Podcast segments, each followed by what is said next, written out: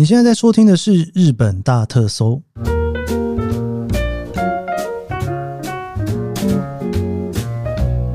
欢迎收听《日本大特搜》，我是 Keith 研究生。今天是二零二三年令和五年的十月五号，星期四。我好久没有讲出“星期四”这三个字了哈，因为现在就是一三五更嘛哈，星期四。昨天这个感谢祭啊。嘿，我觉得我已经算是讲话讲得非常快了哈，但是有的时候你知道讲下去就是停不下来，所以一下子又聊了非常久。昨天这个 Q&A 还回不到一半啊，所以今天我想要延续感谢祭的 Q&A 继续聊下去哦。那一样的，昨天呢聊到一半回复就是关于这个节目跟我的一些问题，然后后半段呢我也会跟大家分享一下哈，就是大家呢。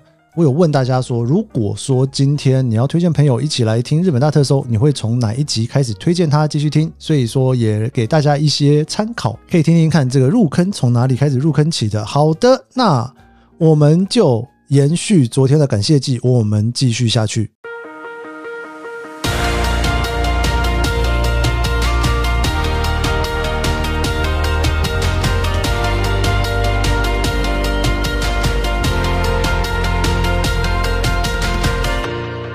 好，昨天呢有聊到，就是说这个问题哈，有可能回台举办线上见面会吗？然后这个我有跟大家分享了一下哦。那另外还有一个问题是说，你如何规划主题的？谢谢。我其实规划主题的方式还算是蛮单纯的，我自己觉得还蛮单纯的哦。因为就是我大概拆成两块嘛，那一块呢就是跟旅游有关的。那跟旅游有关的题目呢，我就是大概会分一下，就是那种比较大的旅游跟比较小的旅游，怎么分大小啊？应该是说那种比较含夸性的，整个关东怎么玩啊，整个关西怎么玩啊？这个题目呢，不能出现太多哦，因为整个东京不是整个东京啊，整个日本就这么大哦。那其他的我就会希望能够细聊哦。那细聊的部分大概其实也是分几个主题啦，像是饭店啦啊，或者是一些地方哦。好，然后另外还有就是铁道的部分。那铁道的部分呢，就是我也会就是慢慢慢慢的哦，一点一点加进去来聊。那礼拜一的部分呢，最主要是因为我还蛮喜欢这种关于行销趋势的题目，所以说我只要杂志有读到或者是报纸有读到，我就会拿出来聊一下。那其实呢，我平常在刷 Twitter 的时候，Twitter 有很多的题目。我自己是蛮有兴趣的，但我总觉得好像在节目上面分享，大家会不会有点不知道在干嘛哦？因为 Twitter 上面有很多东西呢，真的是蛮日本人你才有办法去理解的事情。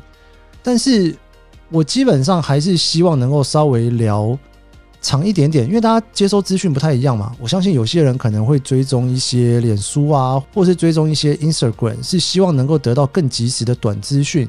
但我一集的节目呢，我会希望那一个题目最起码最起码可以聊上大概十分钟左右。所以在挑题目上面来讲，如果我觉得这一题啊要聊到十分钟，实在是有它的困难性，我很有可能就会放掉了。那这同时呢，也是我一直在思考这个节目的方式，因为有一些我真的是蛮想要短短的聊的哦。那这也是为什么呢？我大概会把一些。我觉得很想跟大家分享的，但是它并不是一个这么大的题目哦。比方说，我想想看像是什么，像这个哦，麦当劳的月见汉堡。你知道每年麦当劳都会在秋天，就是这个中秋节前就会出这种月见汉堡。那月见汉堡呢，大概就会是有一些，应该这样讲，月见汉堡里面一定会有一颗蛋哦，就有点像是看在赏月的感觉嘛，也就是赏月汉堡的意思。然后今年我也去试吃了几个，我觉得那个派啊，有一个那个红豆马吉派，我觉得还挺有意思的。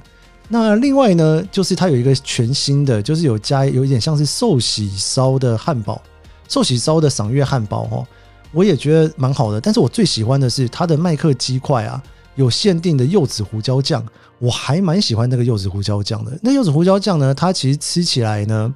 有一点点美乃滋加在里面，但它本质还是有点像是要柚子胡椒的感觉。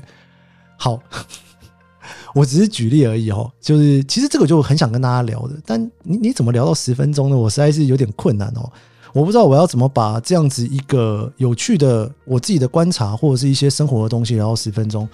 那这些呢，我可能就会把它记录下来，我会在可能每一集的前面哈会跟大家稍微分享一下哈，所以我其实慢慢的节目调整到后来，大概就是会有一个主题，那个主题我觉得大概可以聊最起码十分钟的题目，然后前面的十分钟我会想要分享一些就是可能在东京的一些事情啊，或者是说我看到的一些比较短的哈，想跟大家分享的事情哦，或者是我一些心情吧，我想，因为毕竟呢，这更新的频率我觉得还是有一点点长，所以在录起来还是有。我不知道哎，有一点点像在录广播节目的感觉吗？我总觉得应该要让它慢慢慢慢的一集一集持续下去。所以说我大概主题就是这样规划。那另外就是关于来宾的部分，我通常我如果在脸书或 IG 上面，我有看到谁他做了一些事情，我觉得还蛮有趣的哦，我就会想要找他来聊一聊，只要跟日本有关的啦。那这个其实就是会有一点点广。那当然一开始呢，大部分都是我身边的朋友。那后来也会有一些网络上面的 KOL 啊，吼或者是专门在做社群的，只要我今天能找到觉得还蛮适合的切点哦，我就会请来宾来聊。而且我在安排上面来讲，我通常会优先安排来宾的节目。最主要的原因是因为呢，我想要跟大家分享的题目呢，其实随时都可以分享嘛。但是有一些来宾他们自己脑中想象的，或者是说他们经历过的。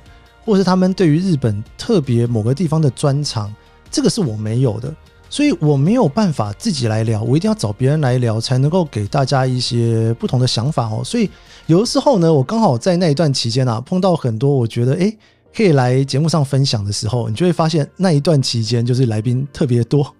那有的时候就是我懒得出门的时候哦，就是我可能我的会稍微多一点哦，大概是这样。那昭和时代的设计方式呢？我现在是以编年史的方式这样子做下来，就是每一年每一年。那我参考的资料都在昭和，就应该讲说昭和时代的第零集的时候，我就有跟大家分享，我大概会是用什么样的方式来分享。基本上每一年发生的大事，然后我会多着重一点哦，关于民生啊，或者是文化上面的事情。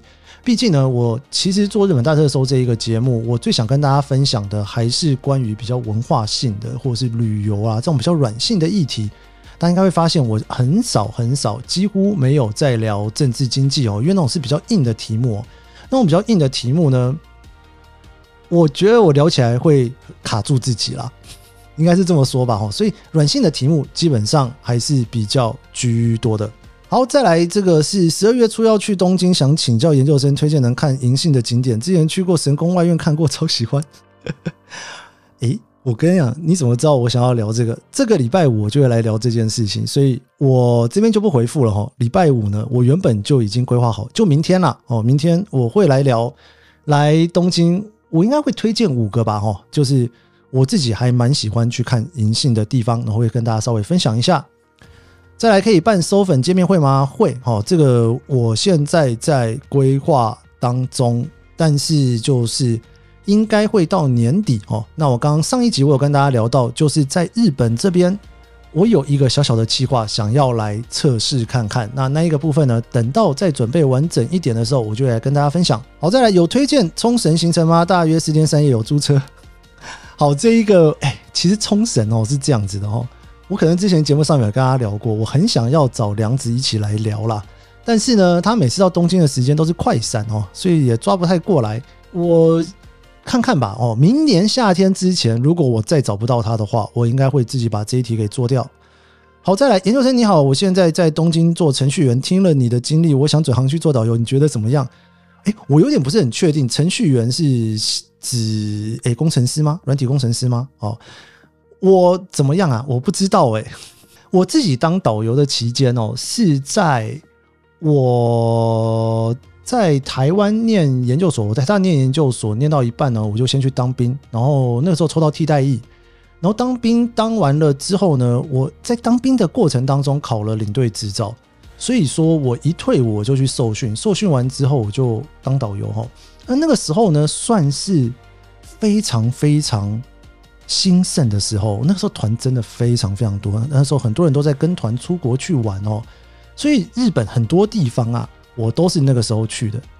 呃，比方说北海道啦，道东、道北、道南、道央，几乎都去过哈。那东北我也是那个时候去的，黑部立山啊，很多很多的地方，我都是在当导游的时候去的哈。我自己非常喜欢这个工作哈，而且觉得是一个蛮有趣的事情。但是呢，接下来就像我刚跟大家聊的，我后来其实也做了蛮多事的，就有去上班那种电子公司上班啦，然后又在美国念书啦等等哦。但是呢，其实我因为那个。导游执照，你每三年最少要带一团嘛，所以我每次要过期之前哈，我就会去找个旅行社说，哎，有没有团我来带一下。所以一直陆陆续续我都还有在带。我最后一次带团是在二零一九年的过年，我距离现在四年前哦。然后二零二零年，然后就疫情了嘛。那疫情之间，因为导游执照不是导游执照啦，领队执照它必须要更新，就是可以直接更新哦。所以说我就一路更新到应该是二零二五年吧。理论上来讲，在二零二五年之前，我应该会带个团，不知道有没有机会。就是我还在想要怎么规划这件事情呢？因为我我无论如何得带一团哦，为了要更新。那至于这一团要怎么带呢？很有可能就是找个旅行社默默的去带哦，那那个隐姓埋名一下，反正就是你刚好报名到了，我就会带到哦。还是说我有点有一点点在想。要不要来开一个特别的团，让大家在听 Podcast 人来跟团玩玩看？但是你知道，我每次想过这件事情的时候，我就觉得有一点点犹豫。原因是因为我做这个节目，就是想要去补足大家自助旅行的时候缺乏一些导游跟你讲的一些资讯。哦，这刚刚有问我说，我都怎么规划主题嘛？其实我这些软性的主题，某种程度上面就是，我会希望大家平常来自助旅行，你已经没有导游了。然后我有一点像是说，我每天稍微帮你补充一点资讯，所以你在玩的时候呢，好像曾经有一些导游跟你讲过这些事情，你玩起来的时候你会更顺、更开心哈。那既然我做这一个节目，大家都是自助旅行，然后来听我的节目，然后再玩的，啊，我如果开团的话，大家会报名吗？哎，坦白话我不知道哎。对，如果你会报名的话，Apple Podcast 可以留言跟我看看哦，因为我。真的是蛮好奇这件事情，这也因此啊，呃，其实之前有一个旅行社有跟我谈这件事情，我有一点点不是很确定这件事情我做不做得来哦。如果大家都已经在听我每天介绍日本了，你还会想跟我的团吗？哦，这算是一个开放性问题吧，或许可以在 IG 上面跟大家来问问看，听听看大家的想法。再来是感谢研究生每天制作精彩节目陪伴我的上班路。我想问我到底什么时候可以再去日本？哎，这问题问我吗？这个我不知道哈。好，来我下一个哈。你在东京的生活日常带教授都去哪里溜溜？好，呃，其实，在东京我如果带教授去散步的话，当然就是家里附近的公园啦。那日本这种其实公园蛮多的哦。不过不得不说，其实台北公园也蛮多的。你大概只要稍微。一个小的社区大概都会有一两个公园哦，那日本也是哦。我刚好我那时候在找房子的时候，我就特别看这件事情，就是家里附近一定要有公园，而且是一个可以散步一圈公园，然后还蛮舒服的一个状态哦，不是那种超级小的啦。那个连散步一圈如果一分钟就可以结束的，不是指那一种哦，就稍微有一点点大的公园哦。然后我自己常常跑步的公园就是中央新宿公园嘛，这个常常跟大家聊过哈。那个我不会带教授去跑。那日本也有那个狗公园，狗公园的话，我最常去的狗公园是代代木公园，因为代代木公园里面的那一个狗公园啊，其实应该算是都内蛮大的一个可以让狗在那边跑步的地方。而且那边蛮有趣的哦，那边到了秋天，整片银杏超漂亮哦。今年秋天我应该会带着教授去闻一下那个银杏的味道。不过呢，这个日本的狗公园啊，我觉得好像没有像那个台北的那个河滨公园那么大。因为我以前在台北的时候，那河滨公园我真的好喜欢哦，因为非常非常的大哦。我每次看教授在那边跑步，都可以这样子绕好大好大一圈在跑。但是在东京。代代木公园的狗公园，我觉得已经算是相当大了，但是还是觉得好像对他来讲有点太小，是这样子吗？好啦，这个大概是我平常带教授去散步的地方。然后，呃，下一题是研究生有玩宝可梦吗？哇，这个问题真的是很会问。我其实有在玩，但是也不算是很认真在玩，因为呃，宝可梦哈，它开卖的第一天啊，那个时候我在美国。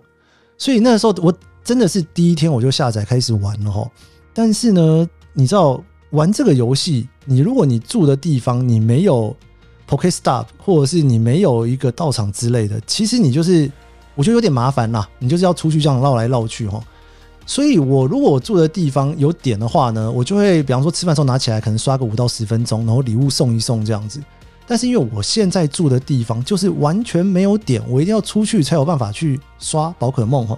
然后我又是工作其实蛮多的，所以其实越来越少玩了，真的是蛮少的。有的时候忽然想到的时候，打开来，上一次打开已经三个月前了。然后你知道打开来之后，觉得也好像蛮有意思的，玩一下，然后就可能每天玩五分钟，连续玩个一两个礼拜，然后可能又忘记了哈。算是非常非常非常轻度的玩家。好，再来是等到了，请问让你一直有那么多产动力的源于什么呢？我不太确定算不算多产，但是呢，我自己还蛮喜欢这样子的分享的哦，所以。呃，有那么多人喜欢听，我也觉得蛮开心的。那最主要的原因是，就我刚刚说的，我一开始起源就是希望说，大家现在都自助旅行嘛，不跟团嘛。那当然，网络上面你可以找到很多的资讯，但是绝大多数的资讯啊，都还是比较停留在好吃、好玩、怎么排行程之类的哦。那类似我现在在做的这一个节目，有一点点。科技趋势，然后有一点点生活，然后又带一点点旅游介绍，偶尔介绍一些吃的，然后介绍一下铁路。我想要把一些我自己喜欢的日本的东西跟大家分享，这大概应该是我一直想要持续分享下去的原因吧。那对，不知道有没有回答到你的问题哦？再来是有考虑做日本酒的主题吗？其实有的。但是我有一个我想要约来聊的人，一直没有把时间安排出来，所以可能还会再拖一下吧，哈。再来，私人问题也可以吗？能轻松出入高档饭店，好奇年收入，谢谢。哎，其实我没有什么真的很高的年收入啦，但是呢，就是我会住这些高级的饭店。如果你已经追踪我十年的话，你应该知道原因哦。原因是我都在玩点数啦，然后有一些美国的信用卡哦，那它就是你缴了。年费之后呢，你每一年会有免费住宿，所以通常比较好的饭店，包括呢我在日本住的哦，有 review 过的，像是在清景泽的万豪啦，或者是在河口湖呃箱根哦箱根的 Indigo 之类的哈，其实这些全部都是用免费住宿券换的。那免费住宿券换的话呢，很多饭店其实就是你知道年费大概就一百块美金嘛，然后你最后订一间饭店，所以虽然那间饭店可能一晚要一万多块钱，但对我来讲，我的成本可能就是台币三四千块了。然后我自己我讲一下哦，我自己如果出去不是因为点数而订的饭店，我通常标准大概就是一百块美金是我的极限了，我很少去订超过一百块美金的饭店。然后有的时候，因为真的是忘记没办法订到一百二十块美金、一百三十块美金，我都会觉得心有点痛啊。所以真的不是因为收入很高，所以住那种很高档的饭店哦，真的完全没有哦。这就跟我基本上除了今年跑 JGC 比较特别之外呢，我买机票，我买机票第一件事情一定是看廉价航空。我其实还蛮喜欢坐廉价航空的，因为廉价航空我觉得是一个比较单纯。我有时候也不想带行李，然后呢，它可以买单程嘛，所以单程的票其实对我来讲弹性非常多。所以如果买机票，我要花钱买，我优先通常都会是廉价航空，绝对没有那种大家传说中的研究生只坐头等舱，没有这回事哈。就是除了今年 JGC 比较特别的状况之外，我只有里程换的机票，我会去换商务舱跟头等舱，我不会花钱去买，因为这个真的实在是太贵了。我花钱买的机票。经济舱吧，然后呢，廉价航空其实是我的最爱哦，因为真的是对我来讲是很方便的，因为我喜欢旅程稍微弹性一点。那那种传统航空，因为呢，很多航空公司只卖来回票，然后它如果单程的话呢，可能是来回票的八折左右的价钱，就很贵了哦。你只要再补一点点，就变来回票了。但是廉价航空比较没有这个问题，你通常你就是可以很顺的，就是买一个单程，然后大概多少钱？这也是我通常买飞机票的方式。那我住饭店也一样哦，嗯，大概一百块美金会是我选择饭店的极限吧哦，除非有特别的状况，不得已我才会超过这个数字。所以高档的饭店基本上也是用点数换的。至于点数跟里程的部分呢，可以移驾到我的部落格研究生的点数旅行笔记。然后我周末也会聊哈，大家应该有发现，我周末的时间大部分在聊的大概都是旅行啦、点数啦、里程之类的事情。我也会陆陆续续跟大家分享更多。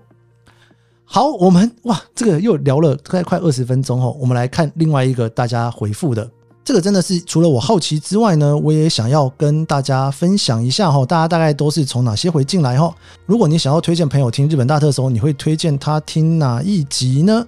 有朋友就回复到说，近期要去旅游的朋友就推饭店系列，喜欢吃美食的朋友推阿伦介绍烧肉那一集。哇，诶，其实我发现大家很喜欢听我们聊餐厅，对不对？我其实自己也很想聊啦，但是一个人聊餐厅感觉有点卡卡的齁。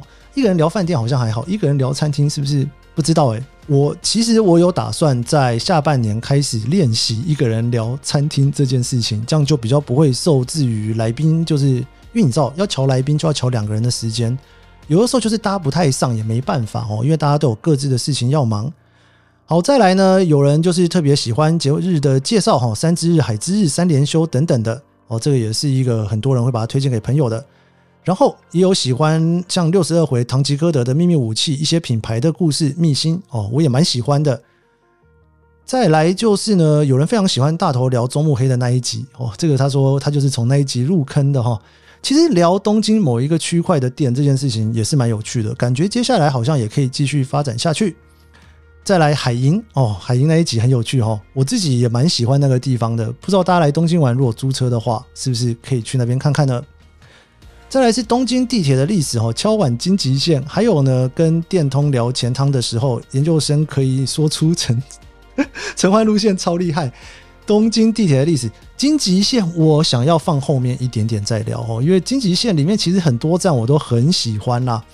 我应该会先把东京地下铁的先尽量多聊一些再说，然后城环路线这件事情没办法哦，我是小小的铁道迷啦，应该算小小的吧。就东京地铁的图哈，大概哪里到哪里，我大概脑中都有印象。但蛮有趣的事情是呢，因为我开始有在开车之后，我会发现开车跟地铁真的是两个世界啊。好，再来周末不聊日本的泰国旅行，听研究生聊旅行的意义，感觉很有共鸣哇！这个谢谢你。我其实也蛮想要，不知道周末不聊日本，最近很多人都会特别传讯息跟我讲说很喜欢哈。然后我觉得周末不聊日本，我自己特别松啦，可能跟这一集聊天的感觉一样松吧哈，比较会花多一点的时间分享自己的事情，因为我觉得周末不聊日本的设定呢，就是大家听日本大特的时候之余，好周末也想听的话再进来的，所以说我自己会。觉得可以更放松一点，不过你知道整个节目都是这样嘛？如果不听，都是因为想听才进来的，应该是这样吧。然后还有一百集的感谢祭，麦当劳跟电视台打工的经验，非常适合分享在职场上低潮的朋友。诶，为什么？诶，我不知道为什么诶，不过那真的是我对我自己来讲蛮棒的回忆啦。好，再来是昭和系列，每集都很喜欢哇！昭和系列也是。大受好评诶，很多人特别会跟我留言说喜欢昭和系列的一些东西哈。然后其实也顺着昭和系列，我也开始对于日本的其实吃茶店哦，因为那个越来越喜欢呐。因为一边聊，知道更多历史之后，再去逛吃茶店，哇，那感觉很不一样哦。好，六十六集介绍黑布利山的那一集，因为自己去过，特别有身历其境的感觉。哇，明年开山的时候，大家赶快冲哦！黑布利山好像已经诶还没有关山呢。黑布利山接下来应该会是可以看到枫红非常漂亮的季节。好，再来是富瑶上下集，研究生和来宾好朋友好活泼热闹。我跟你讲那一集真的是有够放很开，我不知道为什么，可能是因为人多吧，从来没有四个人一起录节目，感觉很不一样。好的，再来是八十四集，就是之前都不知道原来日本的姓氏是这样来的，学了一课，跟朋友分享，大家都觉得很有趣。一百五十三回，两千年代日本卡拉 OK 热门歌曲，诶，这个关于流行歌这件事情，好像也是蛮多人蛮喜欢的哈。我们十月底哦，还会跟大头继续再聊音乐哈，又会切一个别的主题哈，大家可以拭目以待。然后，再来是第一百六十八回，夏日的风物诗哦，对耶，好像大家会蛮喜欢在日本生活的时候，到了某一个节庆的时候，大家会做的一些事情哈。我觉得这个如果有机会，大家可以来日本 long stay 的时候，一定要感受一下。就是你第一年一定会觉得非常有趣，然后你慢慢的，诶，第三年、第五年就觉得好像都差不多。但是第一年呢、啊，一定要好好体验一下哦。日本每到了不同节日的时候，它会有一些新的变化。我自己住在东京嘛，哦，以前我住在乡下啦。我大学的时候其实住的地方算是蛮乡下的地方。乡下的地方其实有完全不同的风情。你当然你看不到一些最新的东西，但是那边的那种人情味啊，跟东京不太一样。东京真的有的时候人还是冷漠许多哈。好啦，我们的感谢祭居然不知不觉就录了两集哦。今天星期四，这个算是加场吧，第两百零一回哈。感谢祭，我们跟一百回的时候一样啦。一百回其实我也不小心又多录了一百零一回哦。非常非常的感谢大家这两百集以来的收听，真的非常谢谢大家。其实这两百回呢，我自己去看资料，我知道大概有八成的人几乎是每一集都这样子听下来哦，就是大家可能。就我所知道，就是说，收粉里面大概有百分之二十左右的人是可能，诶，这集喜欢听，那一集喜欢听，那一集喜欢听，就是跳着听哦。大概有八成的人是每一集每一集的听下来，非常谢谢大家，就是一路陪伴着我做节目做到两百集，然后我也很高兴可以陪伴着大家，这真的蛮久嘞，九个月以来的一些时间哈。这个希望大家工作都顺利，然后赶快来日本玩。然后如果说你过来住在日本的话，也可以更了解日本。诶，对，而且我发现很多住在日本的台湾人都有在听我节目，诶，大家是不是可以举手一下呢？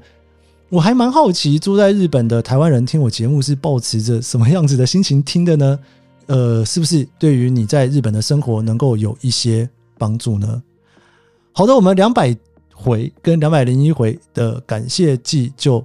到这边，然后下半年不是下半年了，今年第四季已经开始了哈。十月、十一月、十二月会应该会有一个线下活动，会有比较大型的线下活动，也会有那种比较小型的线下活动，大家拭目以待。谢谢大家，我们日本大热搜这一集感谢就到这边，我们明天见喽，拜拜。